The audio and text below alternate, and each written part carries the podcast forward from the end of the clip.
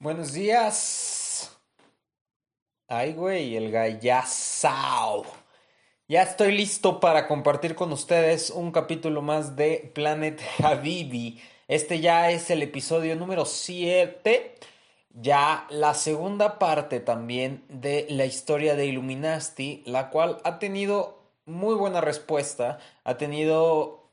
Eh, han entrado a escucharla Parece ser que, les interesa saber qué fue lo que pasó en los inicios de Illuminati y obviamente pues lo mágico de los podcasts y de poder escuchar mi propia voz es darme cuenta de que también olvidé algunas cosas en el podcast anterior de las cuales pues yo creo muy importante no olvidar en esta ocasión y los voy a compartir también uno que otro detallito de la actualidad y de las cosas que hemos estado haciendo hasta este punto, que es el día, que es ya 30 de abril, 30 de abril, último día del mes. No sé cuándo lo vayan a estar escuchando esto, pero les mando un saludo en donde sea que se encuentren. Bienvenidos al capítulo 7 de Planet Habibi.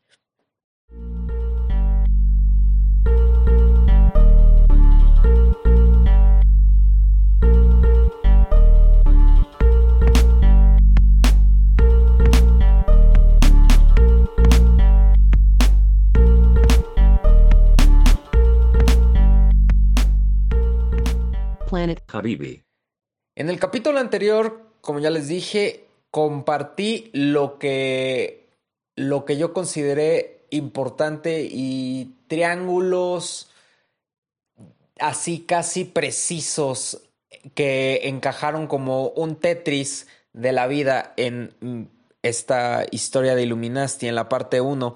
Esta parte puede ser la parte 1.5 porque hay ciertas cosas que fueron lo que ha destapado o lo que ha inyectado esteroides al proyecto que desde donde estoy ahorita aquí sentado extraño también em, bueno siento un sentimiento de de cómo, cómo lo podría decir como Mm, melancolía, melancolía recordar esa, esos momentos que fueron, ya no serán, pudieron ser y quizá pues estamos mejor sin, sin eso. Uno de esos momentos importantes fue, sin duda alguna, el Rock Duel. El Rock Duel fue una competencia que hizo McCarthy's, Irish Pub aquí en la ciudad de Puebla y el concurso reunió más de 300 bandas. Fue. Fue una llamarada así muy instantánea el, llamado hacia, hacia este concurso. Porque en ese entonces estábamos en una etapa en donde todo lo que cayera era bueno, sea toquines, sea entrevistas, fuera lo que fuera. Y, hasta la fecha lo, sigue siendo. Pero en ese entonces nos encontramos en una urgencia como de, de seguir generando contenido y seguir generando algo. Y una guerra de las bandas desde, desde el rincón más inesperado era lo que nos haría hacer crecer nuestro círculo de amigos, nuestro network, nuestro... Pues yo creo, la, así como lo dije, la red de amistades y la red de conectes que tiene Illuminati hoy en día, mucho es por lo que pasó ahí en esa ocasión. Entonces les voy a contar desde que entramos ahí, fue una ola de cosas buenas, cosas raras y cosas que, que más adelante nos unirían más como grupo. empezamos en una votación de, que, o sea, este concurso no tenía ni el mínimo esfuerzo de logística, el mínimo esfuerzo de intentar hacer que las cosas funcionaran. Utilizaron métodos nuevos de votación, los cuales pues también siempre nos metieron en problemas de, de, de que pues no abría la página, de que no les abría el link, de que, de que se sobresaturaba la página y te marcaba error 404. Y eh, eh, diario era una novela, una novela con un mal guionista en el cual pues también teníamos que sacar votos por voto, así casi casi escribiéndole persona por persona en nuestras redes, en nuestra vida, en nuestra, en donde fuera. Juntamos, juntamos un buen número de seguidores a partir de eso, gente que no sabía que estábamos haciendo música, gente que, amistades que, que ya llevaba rato sin ver, que a partir de ahí pues también Em, se sumaron al proyecto y se sumaron a, a, lo que teníamos. Esos fueron los primeros, los primeros rounds, los rounds de votación. Tuvimos que estar tocando, eh, pues qué será, tres veces antes, antes de esa final. Y en lo que me quiero enfocar en esta ocasión es en la gran final que hubo. Solo seis bandas llegaron a esta gran final gran final, así como si fuera película mamalona. En esta final llegaron seis bandas.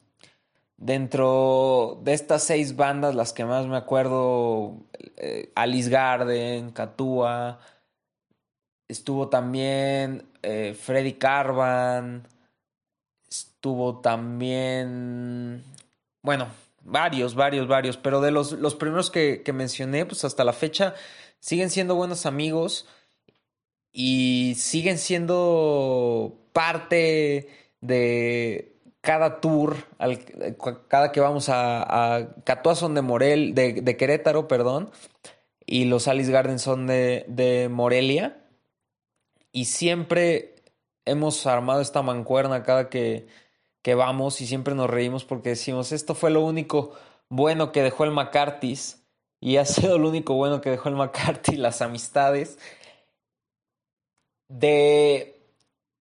En, e, en, esa, en esa final, recuerdo que, que a, todos los trataron de, de, maravilla porque los volaron o los trasladaron desde su ciudad hasta Puebla para esta final, este fin de semana, ese fin de semana y hasta nos hicieron un tour por las instalaciones de, de, McCarthy's, o sea, las oficinas, que están súper mamonas.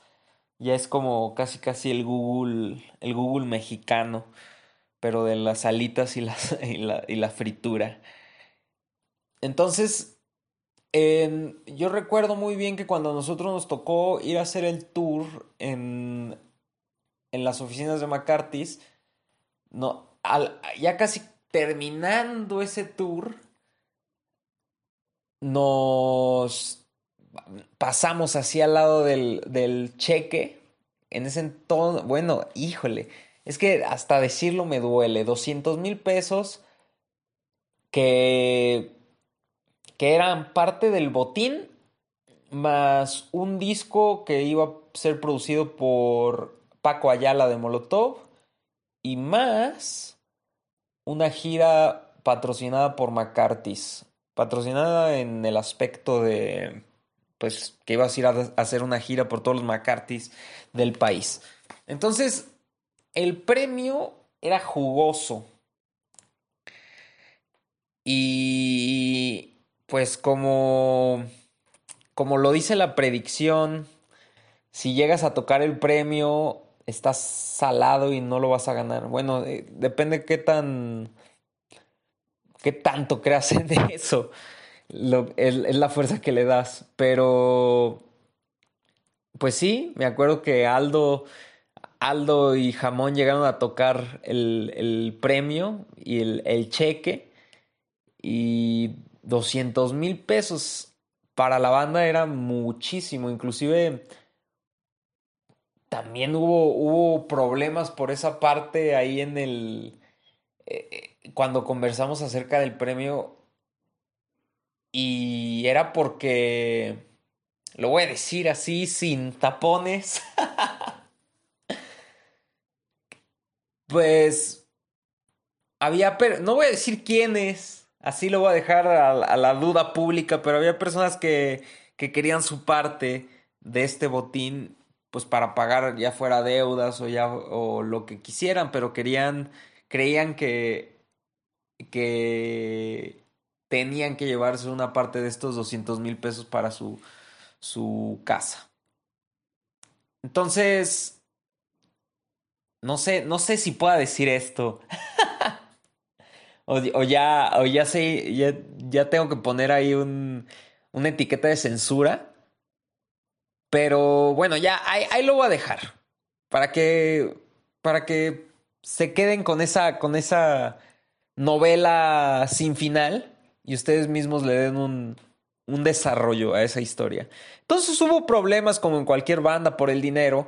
Y así estos individuos siguieron con su vida. Y pues. llegó esa gran final. Esa gran final. Los jueces eran María Daniela de María Daniel y su sonido láser, eh, Daniel el guitarrista de Beta, Francisco Familiar de DLD y también estaba... Em, ¿Quién más estaba? ¿Quién más estaba? Mm, ¿Quién? Ah, el güey de la gusana ciega. El güey de la gusana ciega que ese güey ahorita voy a decir por qué es tan importante en esta historia. Eh, sin duda alguna creo que ha sido la presentación más importante de Illuminati hasta la, hasta la fecha. Porque pues había mucho en juego. Había muy buen material para presumir en el escenario.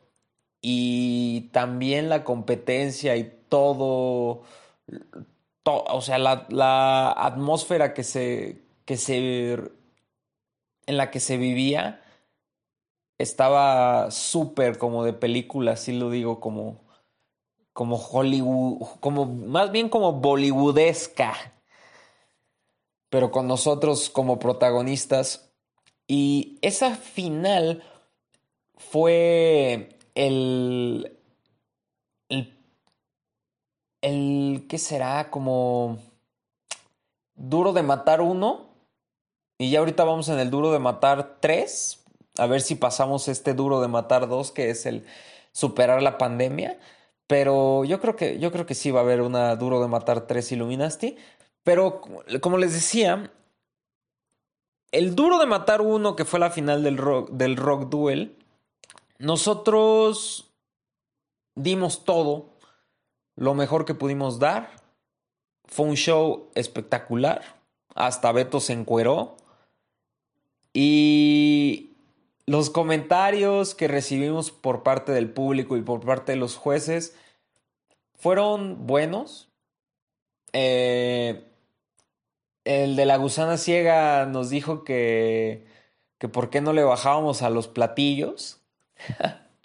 Eso, eso es algo que, que, estoy de acuerdo, pero también la, el, el ingeniero de audio en ese, en, ese día, esa noche, no sé qué estaba haciendo, no sé si estaba durmiendo, pero la cuestión de monitoreo y, y, la microfonía y todo estaba pues desde la transmisión que estaban haciendo en Facebook hasta donde nosotros estábamos, no, no fue la mejor.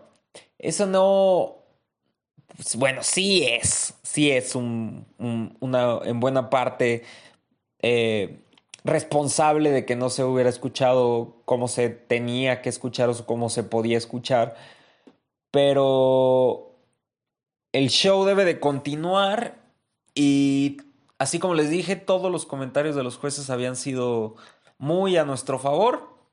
Catúa también dio un show sasasasasazo que aprovecho también para mandarle, para mandarle saludo a Juanpe, eh, el head de Katua y a todo su team, que siempre nos reciben con los brazos abiertos allá en Querétaro.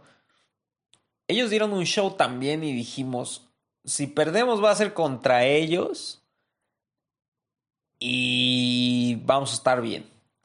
Al final de la noche, la sorpresa fue que no ganó nadie que nos hubiéramos esperado. Ganó Pony con una banda de Veracruz que, que no sé si siga existiendo, pero nos agarró de sorpresa. Eh, sí, fue una noche triste porque no ganamos. Fue una noche buena porque que hubiera sido de Illuminati nos, nos hubiéramos separado nomás por el dinero. ¿O qué, qué hubiera sido si cada quien, o sea, no sé, qué hubiera pasado? A veces me gusta pensar en ese universo paralelo, pero no, esto, no está bien porque nomás me, me hago ideas y me hago chaquetas mentales que igual y nunca pasarán. Pero... Eh, fue, fue, una noche que hasta la fecha sigue teniendo sus frutos y sus recompensas. Eh, le alcanzamos a dar a Paco familiar de DLD una playera. subió una foto hace unos cuantos meses en donde la trae puesta una de las primeras playeras Illuminati, reliquia, ya igual y en unos cuantos años vale millones de pesos ahí en Mercado Libre. Y, y como les dije, siguen siendo muy buenas las amistades que tuvimos a partir de ahí. Eh, creo que eso es, eso es lo que siempre deja la, la música, lo que siempre deja el estar como buscando más. Y así como una vez me dijo el Dalai Lama que en el camino siempre nos perdemos las burbujas de las cosas que en verdad importan y las cosas que en verdad están pasando por estar buscando algo que igual y no es el la misión de bueno, es el final de la misión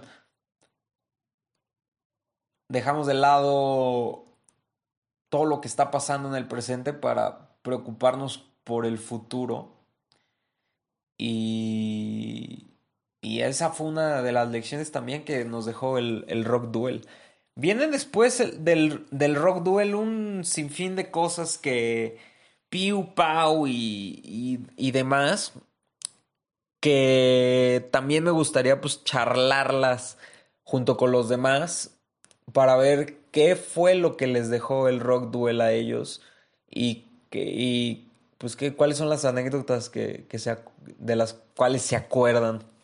De hecho, la última vez eh, estábamos, la última vez que fuimos a tocar a Querétaro, estábamos en mi casa y, y me marcó Juanpe de Catúa porque, o sea, todavía estábamos en Puebla, íbamos de hecho de salida para Querétaro y me marcó Juanpe para su programa de radio y me dijo, oye, pues una entrevista, ¿no? Eh, eh, te marco a tal hora. Nos, eh, nos pusimos de acuerdo y le dije, Simón, Simón, no sé qué. Entonces cuando me marcó, yo no tenía mi celular porque estaba haciendo mi maleta para el tour y estaba en otra cosa. Entonces le dije a César, oye, puedes contestarle a Juanpe se me, había, se me había ido por completo que era lo de la entrevista.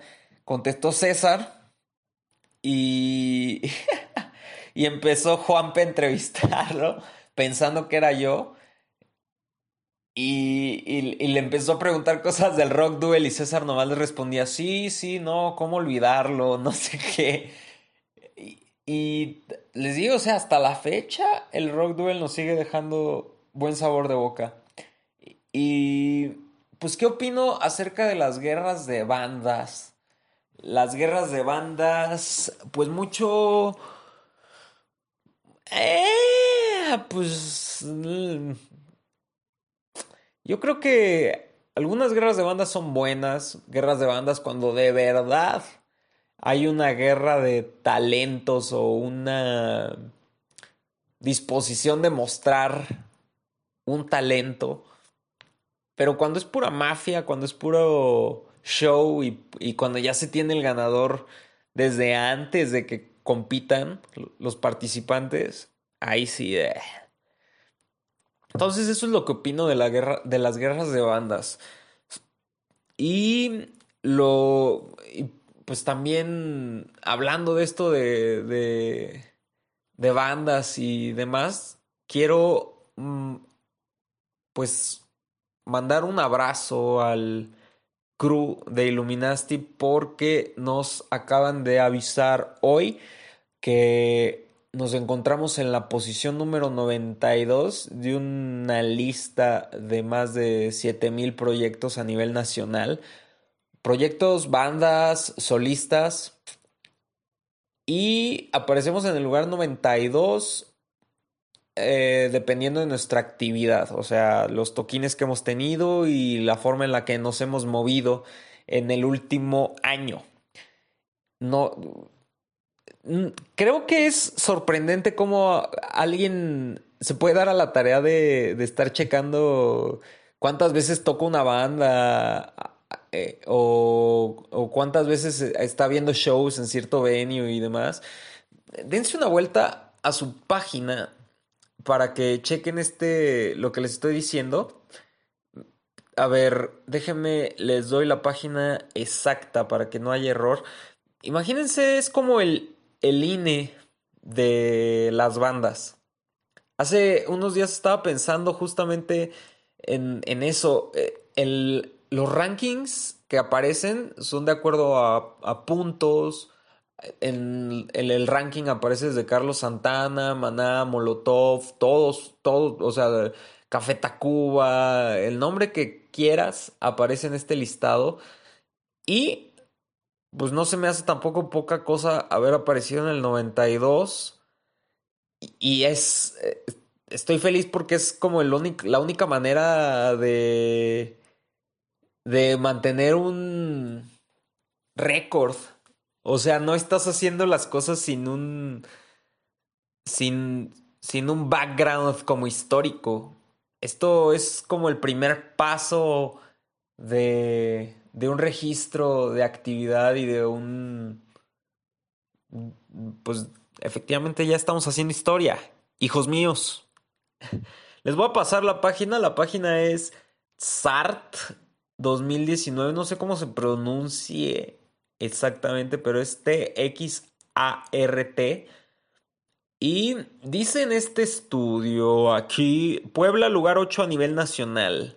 Su capital y su vecina Cholula carga con el peso cultural en el estado. Es la quinta entidad más poblada de México, con un consumo musical per cápita en ascenso versus los tres años anteriores. En la arteria musical hacia el Golfo Puebla es una aduana obligada para bandas nacionales e internacionales y de esta afluencia su escena local crece y también se desarrolla al exterior. Las 50 bandas más activas del estado en el 2019 fueron y aparece una lista Joliet, Carlos Arellano, aquí en Puebla, estoy hablando en el estado de Puebla, Joliet, Carlos Arellano, DJ Perro, Beta, Goran Carnage, los de la otra cuadra, Hikuri, Illuminati, Los Patita de Perro, Ruido Subterráneo, Fat Mojo de Torcido Monkey Dream, Pehuenche, Telio, Noye Daphne, Nadie Escucha, Renata Tapia, Puro Cráneo, Jet Saga, un sinfín de proyectos conocidos y desconocidos para mí. Y pues les digo, estoy feliz de que ya existe un registro histórico de las cosas que se están haciendo y de las bandas que se están moviendo. Y pues salgan a turear, salgan a tocar, salgan a hacer música a otros lados. Solamente así encontrarán la felicidad y solamente así encontrarán Airbnbs de calidad y Airbnbs buenos. Así que salgan de sus casas, aprovechen. Bueno, no ahorita no, olviden lo dicho Ahorita no se puede salir, pero entendieron mi punto. Empiecen a estudiar los viajes astrales, empiecen a aprender cómo poder salir de su cuerpo y así encontrarán pues una mejor salud y una mayor felicidad. Ese consejo les doy porque el doctor Habibi el iluminado soy. Un saludo y estás en Planet Habibi para que no se te olvide. Así brinco directamente a otro punto importante que, se, que, en la parte 1 y en esta parte 1.5 me gustaría platicarles es la, la, la grabación de nuestro álbum Rachi. Así como lo había comentado, Rachi fue casi casi un live álbum en donde tuvimos un lockdown severo en el estudio. 24, bueno, no fueron 24 horas, fueron como 12, 16 horas que estuvimos ahí encerrados para levantar el audio de todo lo que puedes escuchar ahora en nuestro Spotify y en nuestras plataformas digitales.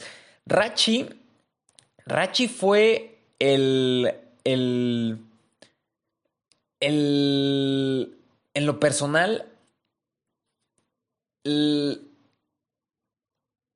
el momento en el que dije, diablos, esto, esto es maravilloso y esto es lo que quiero seguir haciendo siempre.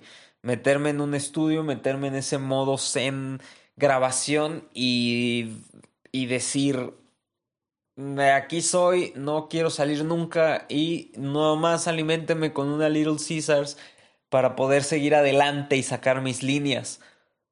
Pero también eh, pues se pone a prueba todo lo que has aprendido a lo largo de el tiempo que llevas como banda porque es como si fuera un Big Brother de la estamina y un Big Brother de la experiencia porque eh, dentro de la grabación existe estrés, existe cansancio, existe frustración si es que no están saliendo las cosas, y existe también algo que te saca adelante, que es la motivación de ver el trabajo terminado.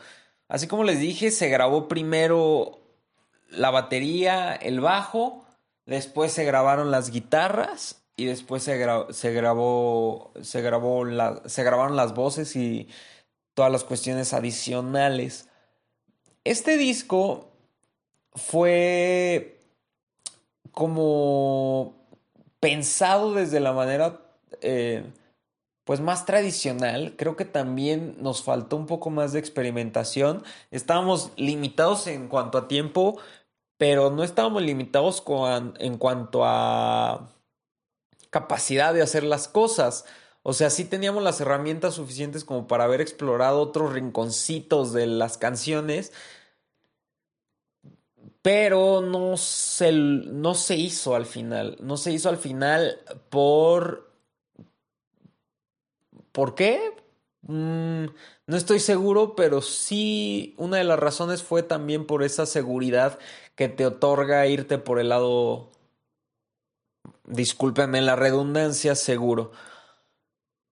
No soy muy apegado a esa parte de la seguridad en cuanto a irte por el método tradicional, pero sí estoy seguro de que muchas veces por estar jugándole al emprendedor y al vergas, pues terminas dándote cuenta que esa experimentación pues no te sirvió de mucho y no, no alcanzaste lo que querías, lo que estabas buscando. Mm, ese fue el play it safe. Rachi fue el play it safe. Ya después en Palacio de la Memoria fue el Go Nuts or Go Home, porque ahí sí aplicamos la, la técnica de la, experimentación a tope. teníamos muy poco tiempo de, de habernos conocido, pero aún así lo lo mágico de la música es que igual te puedes encerrar con, con desconocidos y puedes encontrar melodías, ritmos y cosas que no sabías que existían y no sabías que te, que te pudieran haber hecho tan feliz. No me voy a adelantar a Palacio de la Memoria, pero, eh, pero sí les quería platicar de esas diferencias que hay en cuanto a cómo se grabó uno y cómo se grabó otro. Palacio de la Memoria Estoy muy feliz de cómo, cómo salió. porque también fue un trabajo en el que nos involucramos más nosotros, con la ayuda de Alan González, que, eh, que él nos ayudó a grabarlo ahí en su estudio, en Anagrama Studio. Y también fue pues la forma en la que yo aprendí a hacer ciertas cosas dentro del mix y master.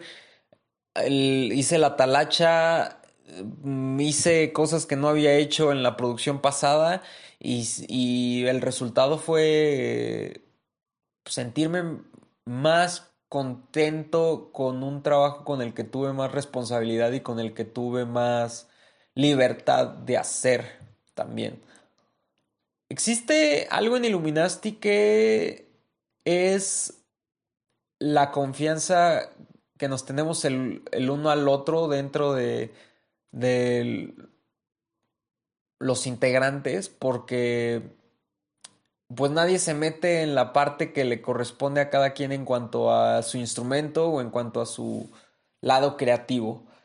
Cada quien sabe la capacidad del otro y, y por un lado está bien y por el otro lado está mejor porque siempre siempre nos termina sorprendiendo, bueno, a mí me termina sorprendiendo Beto, me termina sorprendiendo Pablo, me termina sorprendiendo César, porque cuando menos te lo esperas o cuando más decaído estás de que algo no salió bien, siempre, siempre tienen una solución y siempre tienen un, un plan de escape o plan de salida para lo negativo.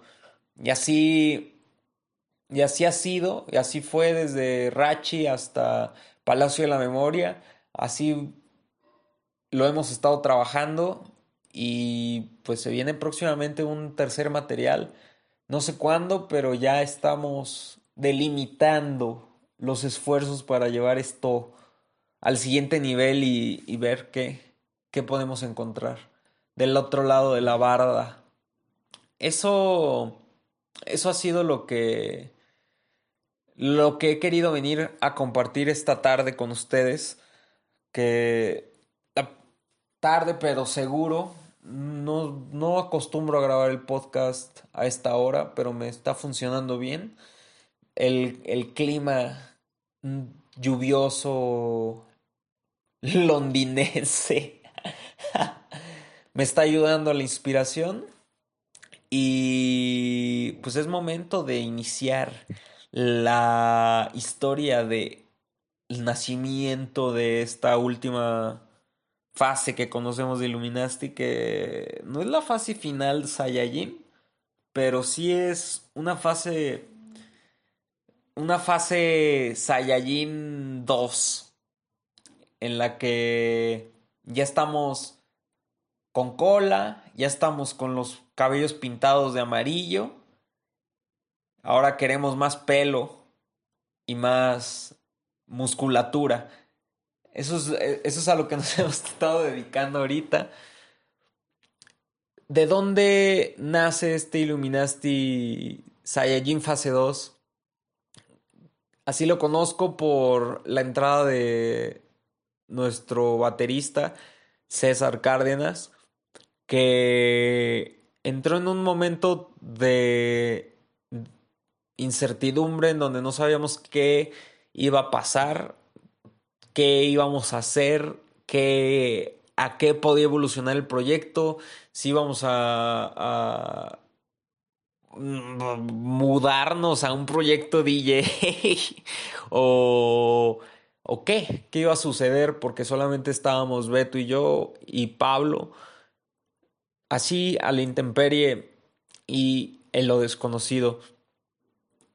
Apliqué la vieja confiable, que es publicar en Facebook algún baterista disponible que quiera entrar en un proyecto musical.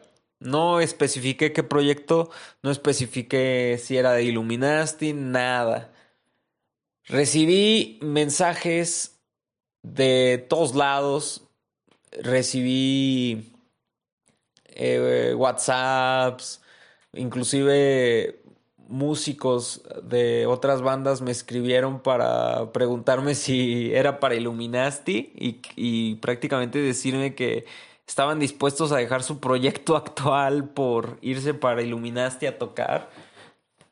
Y, y ese fue un trabajo pues muy natural porque cada quien iba como mostrando sus debilidades antes ni siquiera de, de conocernos. O sea, eh, las personas escribían y, y, empezaban a poner peros en cuanto pues, a horarios o en cuanto a cosas de ensayo o en cuanto a distancia.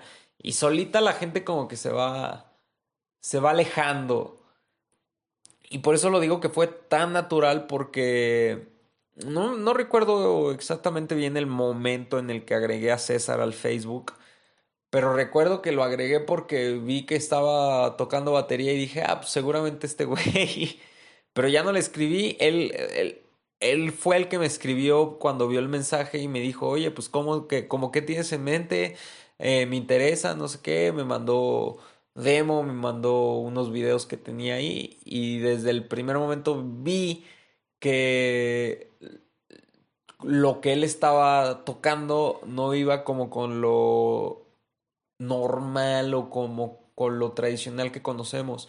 Iba hacia un lado más electrónico, más avant-garde, más futurístico. Y ahí fue cuando nos, nos empezamos como a compartir las cosas que teníamos en mente con el proyecto. Ahí fue cuando le dije, no, pues es para Illuminati. Eh, estamos buscando este perfil, tal, tal, tal, porque también necesitábamos encontrar una persona que se adaptara al ritmo de vida que tenía Illuminati, que tiene Illuminati, y eso tiene que ver con si puedes viajar, si estás dispuesto a, ensayar 24/7, si estás dispuesto a hacer un montón de cosas que en una vida tradicional normalmente eh, no harías. Pero fue tan natural que hasta la fecha pues me sigo sorprendiendo cómo cayó como si fuera el hermano perdido que, que, nunca tuvimos.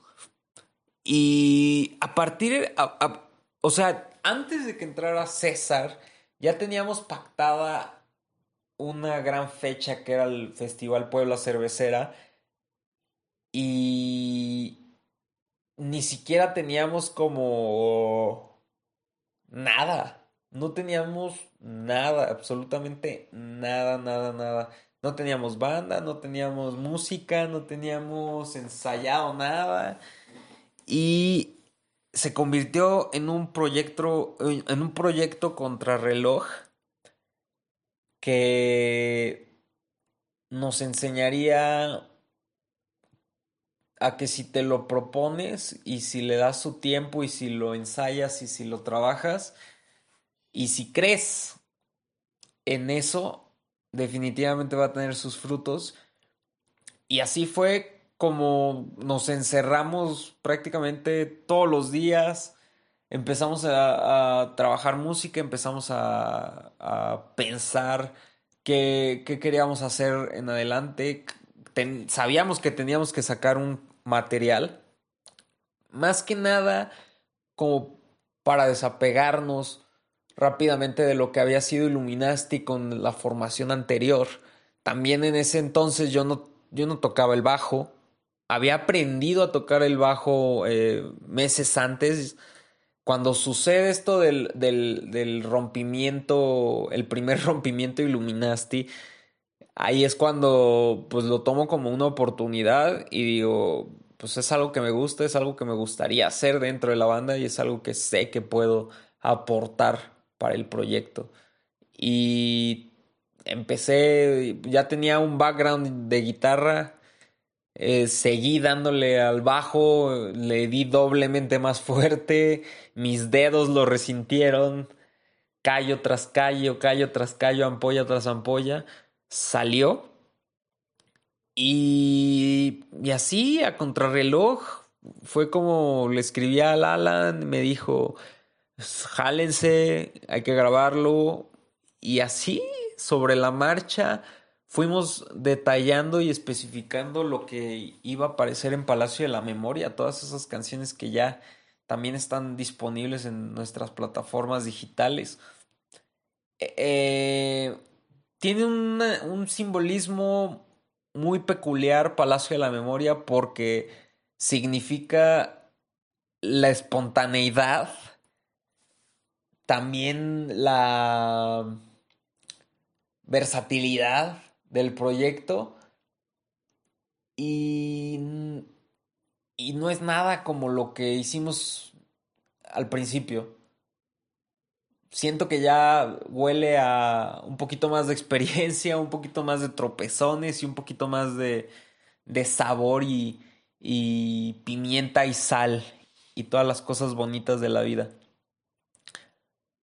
Pero al parecer ahí sigue evolucionando y ahí sigue eh, el estilo sobre todo.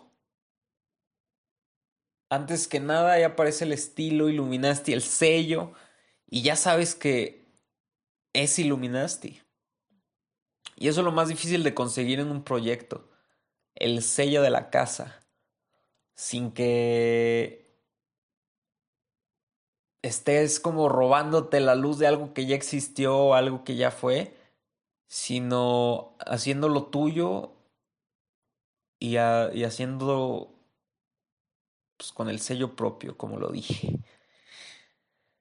Ah, hay tantas cosas de las que quiero hablar y pues así, así como como todo lo bueno dura poco, así es como voy a terminar esta transmisión. Porque todavía hay mucho que contar, todavía, hay mucho que detallar. Todavía les quiero seguir compartiendo más ideas que van saliendo en estos días. Y pues ya ya les estaré contando todo lo que lo que sigue en esta historia de Illuminati. Muchas gracias por haber escuchado hasta acá Planet Habibi. Les mando un abrazo. Síganos en todos lados. Ahí estamos en Facebook, Illuminasti, I-L-L-U-M-I-N-A-S-T-Y. Ya se la saben. En Instagram, Illuminasti Band. Eh, mi Instagram personal, arroba Habibits. Y pues muchas gracias por escuchar Planet Habibi. Nos escuchamos la siguiente semana. Y un abrazo. Con Susana a distancia, claro. Adiós.